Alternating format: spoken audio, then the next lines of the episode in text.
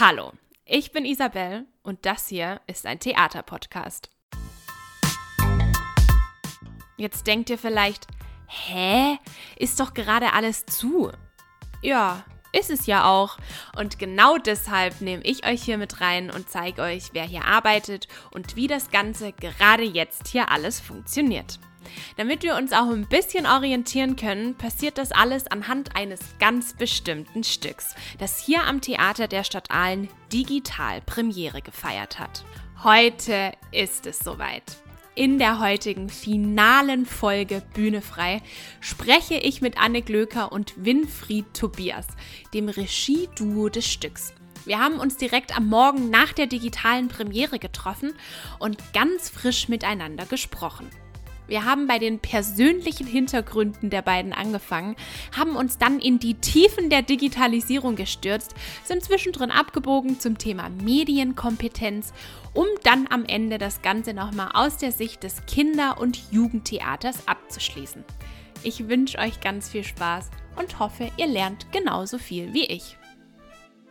Ich freue mich, dass wir ja hier zusammen sitzen können. Es soll ja später vor allem auch noch um euer Stück, alle außer das Einhorn, gehen.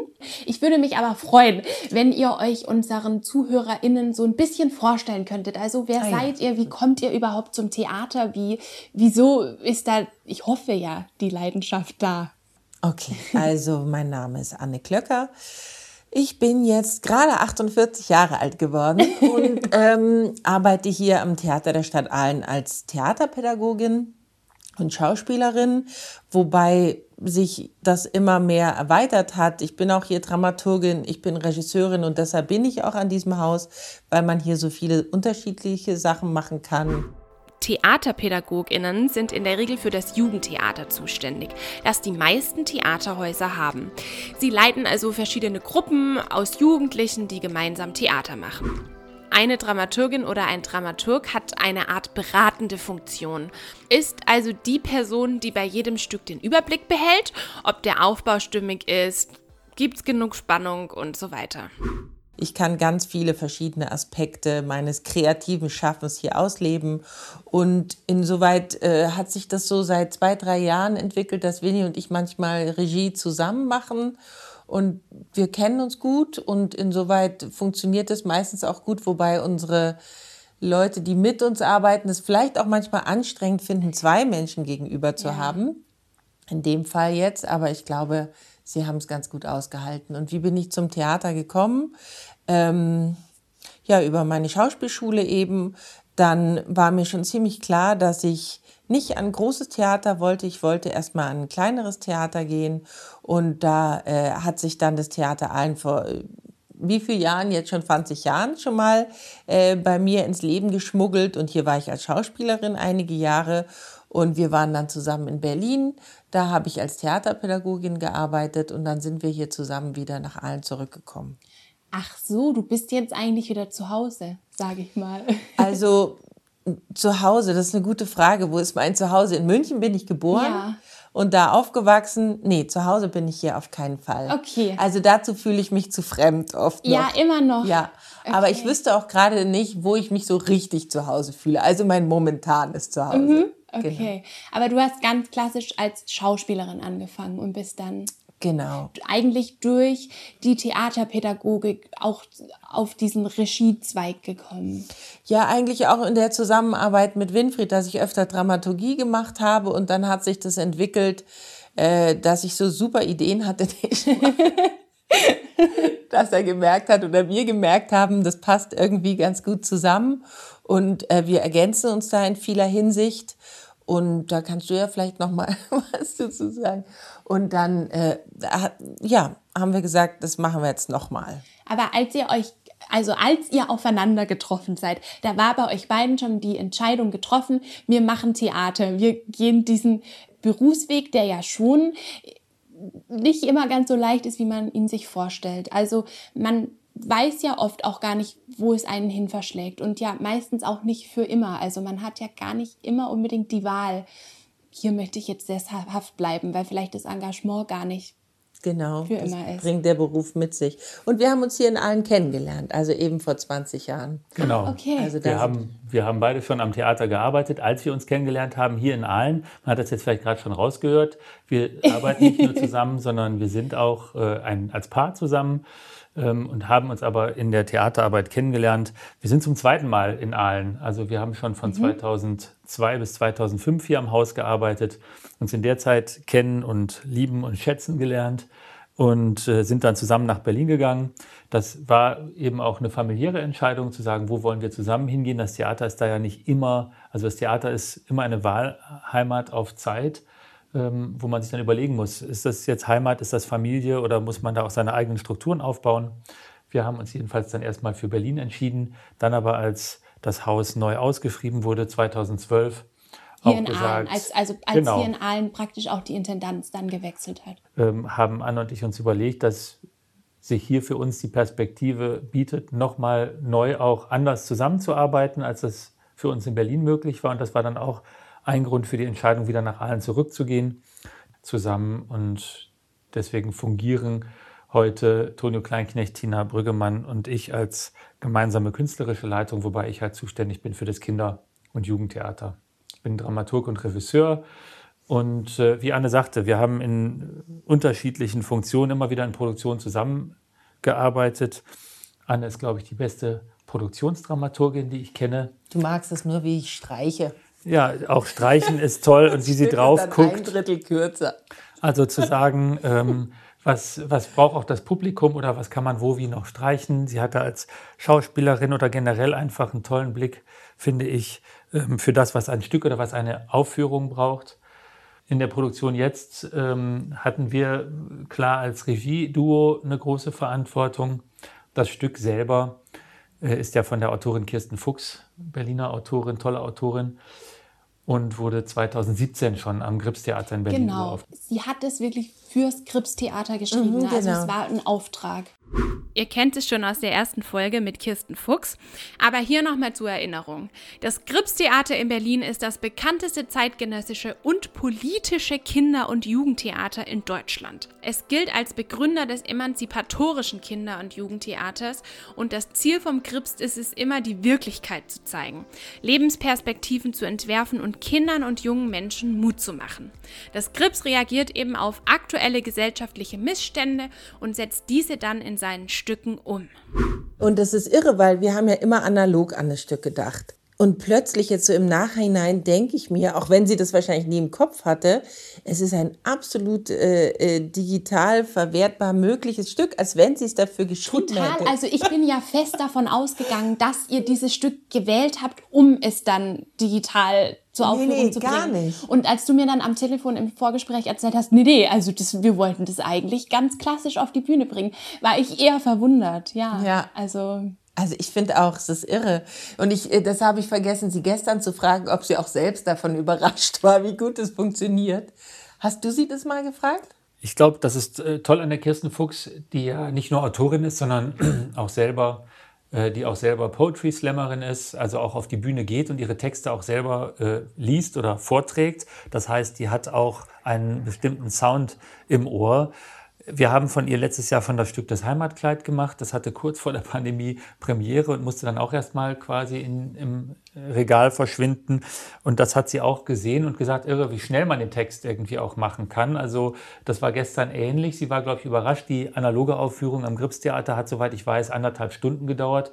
Und jetzt unsere Fassung ähm, im Video, im Theaterclip ist ja äh, knapp 45, 50 Minuten lang, ohne dass wir jetzt so wahnsinnig viel Text gestrichen hätten. Also das Tempo, das aber auch dieses Medium Video gebrauchen kann, hat ihr, glaube ich, gefallen, der Autorin, aber hat sie auch überrascht. es wäre aber tatsächlich auch meine Frage gewesen, ob man viel Text eben streichen musste oder bestimmte Szenen streichen musste, weil sie vielleicht gar nicht so filmisch umgesetzt werden konnten. Nee, gar nicht. Gar nicht. Das ist also ist es auch nicht so, dass ähm, man dadurch, dass das Ganze dann digital stattgefunden hat, dass es vielleicht Dinge gab, die ihr euch anders gewünscht hättet oder die ihr noch mit reinbringen wolltet, die vielleicht aber durch die Kamera so gar nicht funktioniert haben? Ähm, ich glaube, es ist vielleicht eher, was die Bühne stärker gezeigt hätte, ist natürlich so die Entwicklung im Schmerz der Figur von mhm. Nettie. Also, dass man wirklich dieses, diesen Schmerz und dieses Leid dieses Mädchens so, so nahe mitbekommt und da vielleicht nochmal ein, ein größeres Mitgefühl hat oder eher überlegt, mein Gott, was mache ich da eigentlich, wenn ich so nachlässig mal sowas hinwerfe, so eine Nachricht oder so. Also, ich glaube, da ist ein Aspekt schon ein bisschen ausgeblendet. Ähm, Vielleicht, aber vielleicht funktionieren die jungen Menschen auch ganz anders, dass sie ganz andere, auf ganz andere Reize reagieren und das dramatisch und schrecklich finden. Also das sind wahrscheinlich auch unterschiedliche Sehgewohnheiten. Mhm. So wie am Anfang dachten wir uns ja noch, wir wussten ja gar nicht, wie diese Form auszusehen hat. Äh, ähm, wie, wie, wie viel Bühne bringen wir ins Bild? Oder ist es überhaupt keine Bühne da? Oder wie, wie setze ich die Abfolge an? Also es war ja alles unklar, oder? Also es war schon am Anfang noch so ein Gerangel um die Form. Ja, ich glaube, ein Kernthema ist dann die Frage des Raums eben. Ja. Äh, der Raum, den wir mit dem Publikum teilen oder eben nicht teilen, wo wir jetzt die Trennung wieder ganz klar haben. Da sitzt ein Publikum entfernt von uns vor den Bildschirmen. Wir hatten am Anfang auch äh, nachgedacht über 360-Grad-Kameras. Also einfach zu sagen, Film ist nicht direkt unsere Form. Wir wollten jetzt auch nicht das kleine Fernsehspiel drehen. Das können wir nicht und das hätten wir auch im Rahmen dieser Pandemiebedingungen nicht umsetzen können. Äh, wir haben gleichzeitig gesagt, wir arbeiten viel mit Greenscreen. Also das war dann der Entscheidungsprozess weg von dem schwarzen Raum äh, der Blackbox Bühne äh, hin zu etwas, was dann schon eher, sagen wir mal, ähm, natürliche Umgebung anzeigt. Gleichzeitig dabei nicht der Anspruch, einen Film zu machen, sondern zu sagen, wir können auch die Spieler vor die Greenscreen setzen, drei nebeneinander, äh, die reden in die Kameras und wir packen dahinter äh, im Anschluss äh, per Greenscreen-Verfahren Bilder aus dem fahrenden Bus in Aalen. Ähm, das ist eine Zeichenhaftigkeit, die einerseits fast funktioniert wie Bühnenbildprospekte aus dem 16. Jahrhundert, Theateranfängen und auf der anderen Seite das Publikum, glaube ich, auch den Wunsch oder Anspruch hat auf irgendwie bewegtes Bild äh, im Hintergrund. Wir wissen, äh, also das ist, weil im Hintergrund da die Scheiben flitzen, wissen wir, das ist der Bus und das Publikum kann sich das zusammensetzen. Ja, es hat also, ich habe es ja selber gestern zum ersten Mal gesehen und es hat auch bei mir kurz gebraucht, bis ich gemerkt habe, die sitzen doch da gar nicht richtig. Und dann habe ich mir die Frage gestellt, war das ein Stilmittel oder war das wirklich ganz klar einfach Corona-konform? Also maximal einmal waren es, glaube ich, vier Schauspieler in einem, in einem Raum. Aber sonst war es ja wirklich irgendwie jeder einzeln und am Schluss wurde das Ganze so zu einem Gesamtbild. Und ja, ich habe mich schon gefragt, ob das Absicht war, weil man hätte ja das ganze Stück eigentlich fast komplett kontaktlos drehen können. Das hatten wir uns auch überlegt. Aber also eben, es waren ja diese dreigeteilte äh, Fläche, äh, die, da hätte man ja jeden in dem Raum lassen können, aber wir wollten ja auch eine Entwicklung zeigen. Mhm. Also wir haben gesagt, das beginnt in diesen Flächen und irgendwie kommt man dann doch zusammen, also auf eine Fläche, auf einen Bildschirm. Also man verbindet sich auch durch ein Schicksal, was man hat oder durch Strippen, die eben zusammenkommen. Und ähm, es wurde dann vielleicht zu einem Stilmittel, also was wir immer wieder angewendet haben. Wir haben gemerkt, einmal es funktioniert und dann haben wir äh, geguckt, dass es sich irgendwie wie ein äh, roter Faden durchzieht. Also das war irgendwie so, dass äh, die, die Form folgte der Funktion sozusagen. Bisschen. Also vielleicht interpretiere ich auch zu viel rein, aber für mich hat es schon nochmal das Bild bestärkt, so in diesem ganzen, in diesen ganzen sozialen Medien man ist da so in den Gruppen und man ist irgendwie verbunden, aber andererseits finde ich auch jetzt aus persönlicher Erfahrung, man ist unglaublich alleine eigentlich. Also man ist ja genau. trotzdem furchtbar einsam, obwohl man immer in Kontakt mit allen ist, aber es ist, es ist trotzdem ein Gefühl von Einsamkeit und ich fand dadurch, dass es eben so gefilmt war, dass jeder eigentlich alleine war, aber das trotzdem in einem großen Bild war. Also vielleicht ist es zu viel reininterpretiert, aber ich fand das nee, genau eigentlich ein total tolles Stilmittel. Genau ja. darum ging's. Also, ja. weil es ist ja, du kannst dich der ganzen Welt zeigen. Du hast diese Möglichkeit irre. Irgendwie mehr Technik als beim Apollo-Raumflug oder so hat man da in seinem, seiner Tasche drin, ja. Und, und du kannst dich mit der ganzen Welt verbinden, aber im Grunde genommen bist du ja nur begrenzt auf dieses Bild und auf diese Wahrnehmung, was du daraus machst und daraus resultiert einfach eine riesige Einsamkeit. Ja. ja. Ja. Also wie du sagst, absolut richtig, oder Benny? Ja, würde ich dir inhaltlich absolut zustimmen. Siehst du äh, noch mal genauer als ich, muss ich auch feststellen. Also ich äh, gucke dann immer eher auch auf so technische Aspekte. Ich habe schon gemerkt, die Option, jetzt nur auf Distanz über Zoom zusammenzuarbeiten, war für uns, glaube ich, keine Option, weil man dann doch mhm. auch für eine gemeinsame Entwicklung eines Stückes oder einer Inszenierung dann doch auch mal gemeinsam Raum und Austausch braucht. Viel Diskussion, es wahnsinnig gab, viel ja. Diskussion. Es gab da viele Diskussionen, Gespräche. Es gab erstmal viel Arbeit auch, sag mal, mit Maske äh, am Tisch. Also eine Einigung mit dem Ensemble und für diese Aufnahmen im gemeinsamen Raum äh, nebeneinander vor dem Greenscreen ähm, sind die dann halt getestet worden, die Spielerinnen und Spieler. Und dann wusste man, man hat jetzt wieder einen Tag, um Sachen aufzunehmen. Du hattest es vorhin schon angesprochen, dass ihr ja schon Theater seid und kein Film. Also habt ihr euch das davor gedacht? Es ist ja, also ich stelle es mir schon schwierig vor, so, es gibt jetzt diese Option, wir machen das online, aber trotzdem seid ihr Kategorie oder Genre Theater. Wie dreht man einen Film, ohne einen Film zu drehen? Also wie drehe ich dieses Stück für online, ohne eben einen klassischen äh, Film draus zu machen und ohne auch einfach nur ganz steif, sage ich mal, die klassische Theaterbühne abzufilmen. Hier gibt es auch eine Menge Schnitte, aber es ist nicht gearbeitet als ähm, Schnittmuster wie normalerweise ein Film. Ich finde, die Kirsten Fuchs als Autorin schreibt sowieso Stücke. Dieses Stück hat sieben Szenen. Das sind, äh, sie ist, ich sag mal, eine Meisterin der kleinen Form, bringt Sachen erstmal sprachlich auch auf einen Punkt. Und das war für uns eine Einladung, zu sagen, wir finden für jede Szene nochmal so ein bisschen eigene Form. Und wir können aber auf die Bühne gehen und ähm, wissen auf der Bühne, dass wir etwas für die Kamera machen, aber wir spielen jetzt nicht für Bühne und wir spielen auch nicht äh, wie am klassischen Filmset. Also das ist so ein Bastard jetzt dazwischen. Wir haben jetzt mal gesagt, das ist ein Theaterclip, das hat Anleihen ans Videotagebuch, ähm, Inspiration durchs Musikvideo. Wir wollten keinen Breitbandfilm machen, sondern tatsächlich eine Form, die erstmal auf so einem kleinen Ding funktioniert und die auch nicht mit tollen Kameras aufgenommen ist, sondern eben tatsächlich mit den Handykameras der Schauspielerinnen und Schauspieler. Ja, dass es sich an die Jugendlichen eben anschließt. Das ist ja auch deren Welt. Die schicken sich Filmchen und die sehen ja genauso trashig aus. Die könnten das auch drehen, die Jugendlichen, ne? rein theoretisch. Ja, natürlich, Absolut, klar. Ja. Die könnten und darum ging es ja auch, ja. dass wir jetzt keine Kunstkunst machen. Wir haben natürlich Kunstbilder reingebastelt, also mit dieser Noppenfolie oder sowas oder den verpixelnden Erwachsenen, die es nie schaffen, richtig im Ausschnitt zu sitzen oder so. Das sind ja schon Überhöhungen und insoweit für mich schon sehr theatral. Aber sonst, also technisch kann es eigentlich jeder machen, glaube ich, also der sich damit auskennt.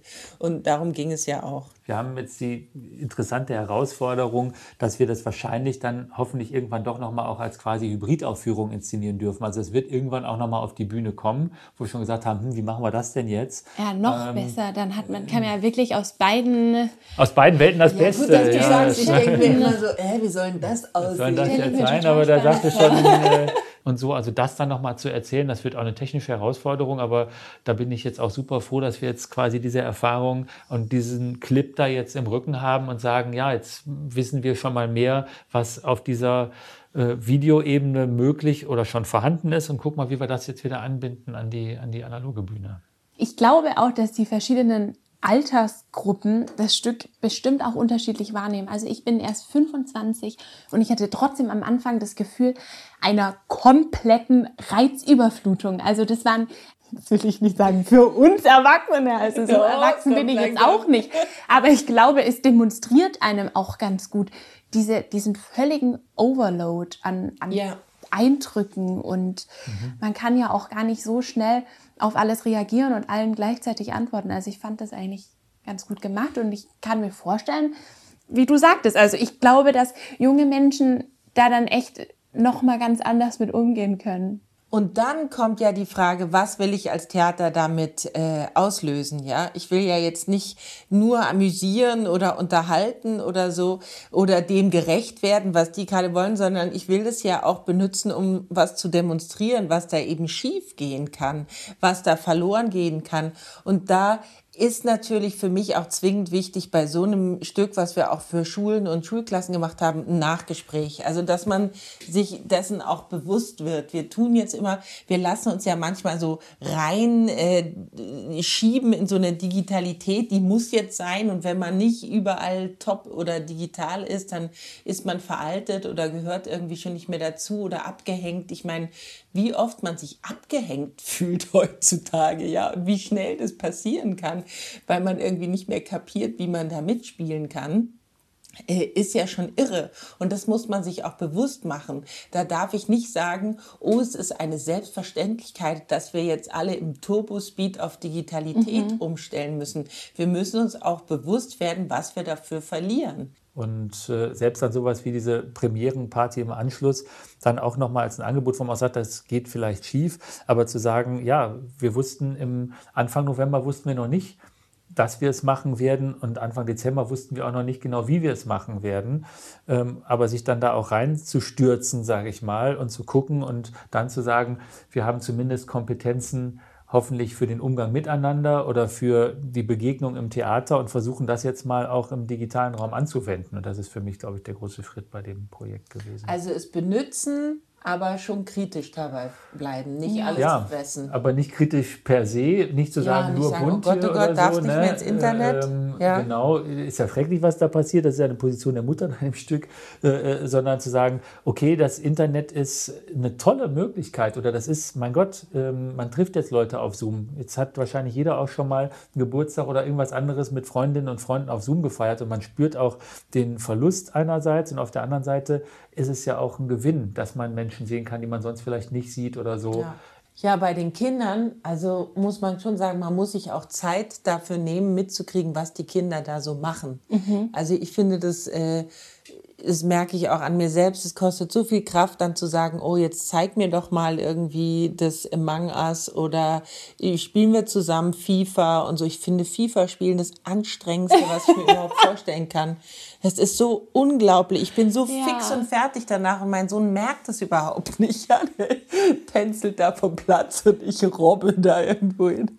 Und äh, das ist trotzdem, muss man sich diese Zeit nehmen, weil ich sonst gar nicht mehr weiß, wo der ist. Ja, und mit wem vor allem?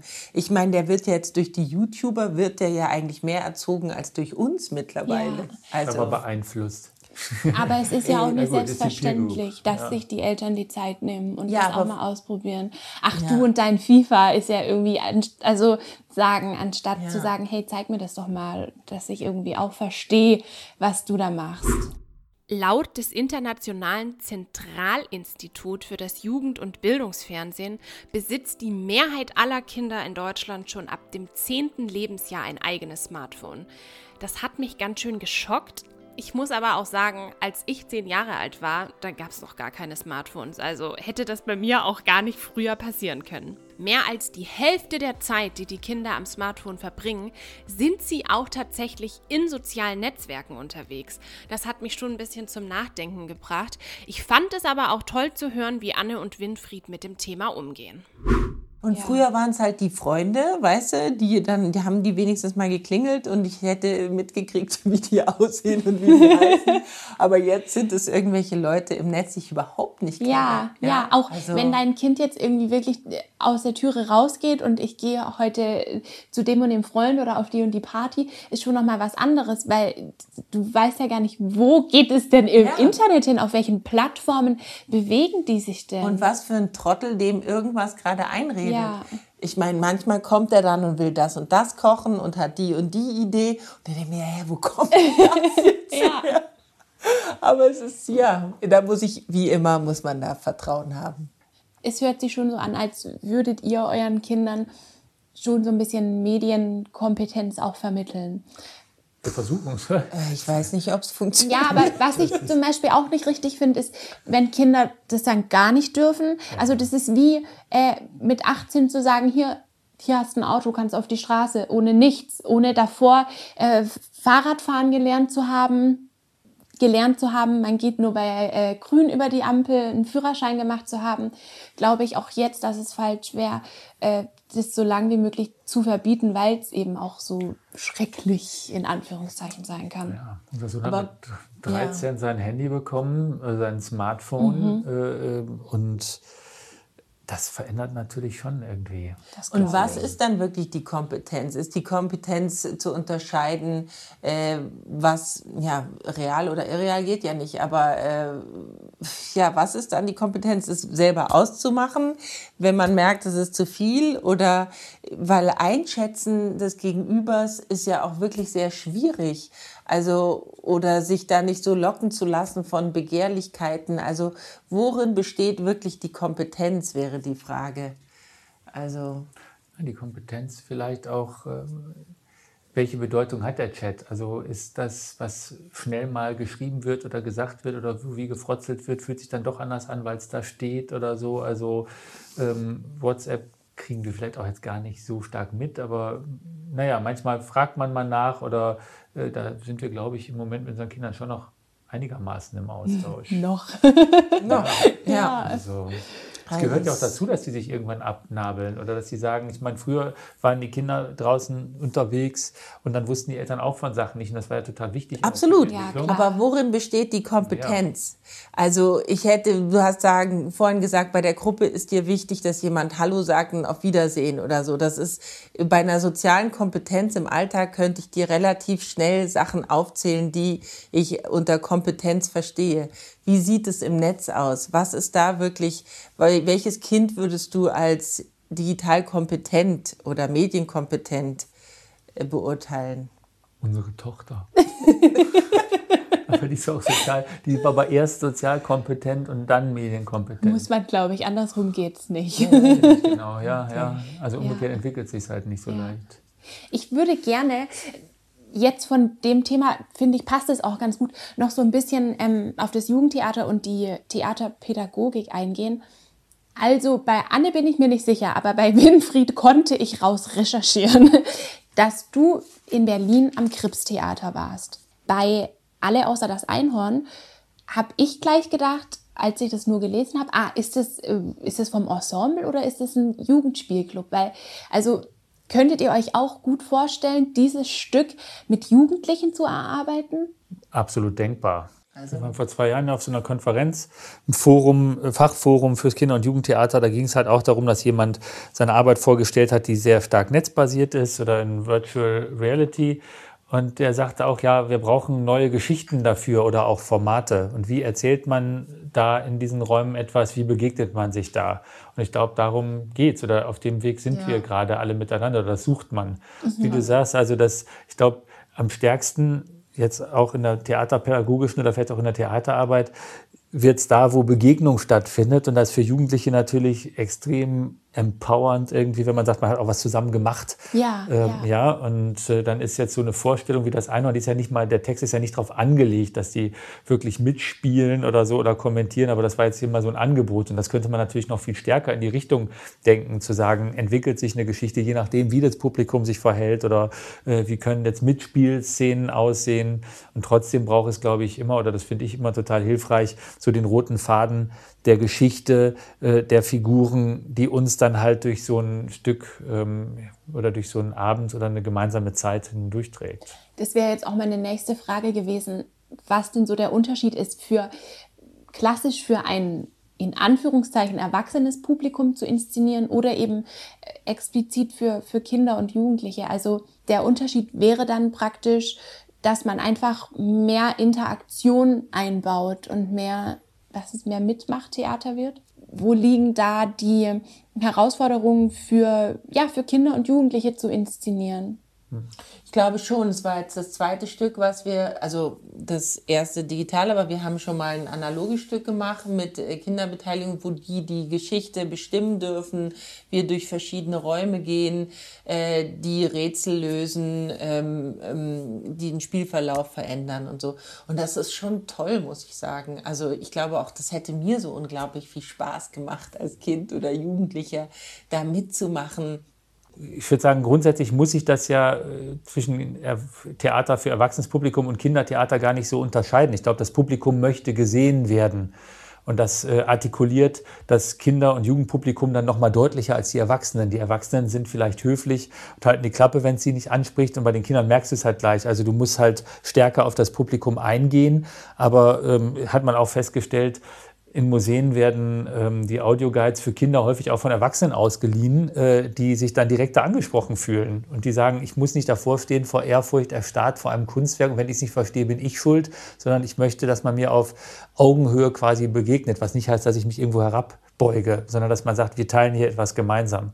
Skripstheater war deshalb so wichtig oder ist deshalb so wichtig, weil es als erstes Kinder- und Jugendtheater richtig klar den Anspruch formuliert hat, wir wollen die Lebenswirklichkeit unserer, unseres Publikums ähm, zeigen und unseres Publik unser Publikum da äh, mit in die Verhandlung reinnehmen und die stärken. Deswegen heißt es auch emanzipatorisches Kinder- und Jugendtheater.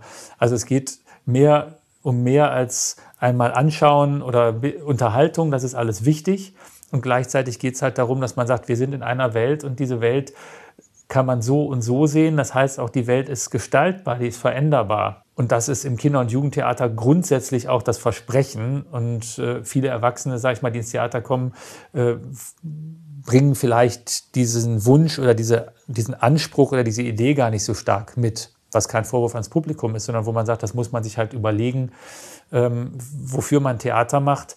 Aber im Kinder- und Jugendtheater, glaube ich, ist dieser Anspruch so stark gegeben, wenn man das länger machen will, dann muss man sich damit auseinandersetzen. Für mich hört es sich auch so an, als wäre Kinder- und Jugendtheater eher anspruchsvoller als äh, jetzt für eine erwachsene Zielgruppe. Das würden die Kolleginnen ja, und Kollegen würden die Kollegen eben nicht, nicht so sagen. Ja, ich habe auch manchmal so das Gefühl, dass so in der Kulturszene das Kindertheater ja, so nicht verschrien ist, aber irgendwie so ein Kann bisschen herabgesetzt so wird.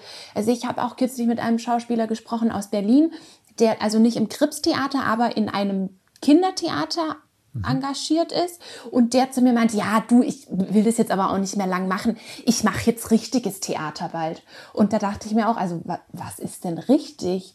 Warum ist, hat es denn so ein ja, so ein Ruf. So ein Minderwert, ne? Es wird schlechter bezahlt, tendenziell. Also da ändert sich auch gerade einiges. Ich glaube auch, da ja. ändert sich gerade viel. Also früher war das ja vielleicht noch so ein bisschen grimassiger oder ein bisschen größer oder ein bisschen unechter. Aber da haben sie jetzt auch schon gemerkt, dass sie die Kinder nicht verarschen können. Mhm. Und, und ähm, also ich habe auch wirklich als Jugendliche ganz oft im Theater geweint. Also mhm. Ähm, das war also im Kino auch, aber eben auch im Theater. Und das finde ich auch ganz wichtig, dieses, dieses mitgerissen sein mit den Gefühlen, die es da gibt. Und ähm, ich finde, das sollte auf jedes Stück, ob jetzt für Kinder, Jugendliche oder Erwachsene, sollte das geltend gemacht werden, dass ich mitfühle, dass ich in eine Empathie komme, in ein Wiedererkennen und das ist für mich wirklich der Anspruch an, an jedes Stück, was ich sehe, egal für welche Altersgruppe.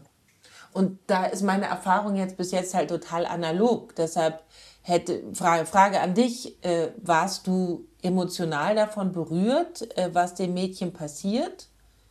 Ja, ja, war ich. Ich glaube auch, ähm, das fand ich bei dem Stück ganz extrem und ich glaube, es ist vielleicht auch generell bei Kinder- und Jugendtheater, die Themen sind auf, auf junge Menschen ausgerichtet, aber ich glaube, das Besondere darin ist, dass auch wenn Erwachsene sich das anschauen, schauen die natürlich von einem ganz anderen Blickwinkel drauf und man hat irgendwie die Chance, dass Erwachsene von den Themen, die Jugendliche beschäftigen, lernen können und gerade jetzt bei dem Stück, also viele Erwachsene haben vielleicht haben vielleicht auch gar keine Kinder oder haben eben gar keine Berührung zu dieser Welt, zu diesem ganzen Internet und Gruppenchat und soziale Medien. Also es sind ja vielleicht nicht alle Eltern so wie ihr, dass sie sich damit so ja auseinandersetzen. Deswegen glaube ich, kann man eben immer bei Jugendtheater diese zwei Perspektiven so extrem erleben, weil es eben die Themen die Chance dazu geben, dass jeder von einem komplett anderen Blickwinkel draufschaut. Also ich denke, dass Jugendliche sehr viel aus alle außer das Einhorn lernen können mit dem Umgang miteinander aber eben auch Erwachsene mit dem Umgang oder, oder über den Umgang mit ihren Kindern und dem Internet. Das glaube ich. Und so glaube ich, ist es bei vielen Themen, die ein Kinder- oder Jugendtheater behandelt. Klingt ganz ideal. Ja, ja schön. So, so, so, wünschen wir uns Gut, das dass wir es aufgenommen haben. Das halten wir jetzt mal so fest und drucken es in unser nächstes Spielzeitheft.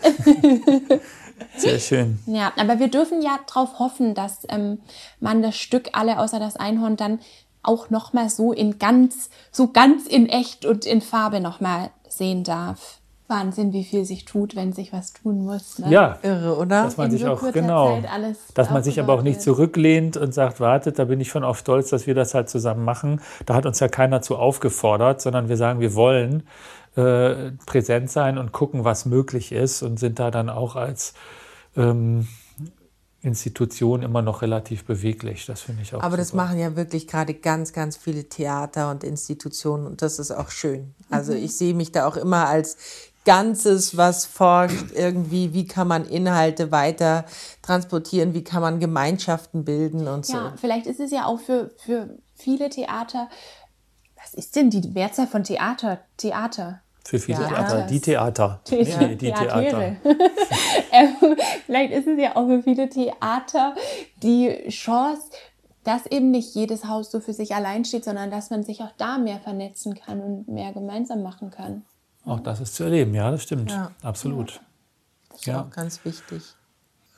Wir arbeiten gerade auch noch äh, an einer App, wo dann Schülerinnen und Schüler selber quasi Geschichten schreiben können, die man dann quasi ja, im Art einer digitalen Schnitzeljagd aufführen kann.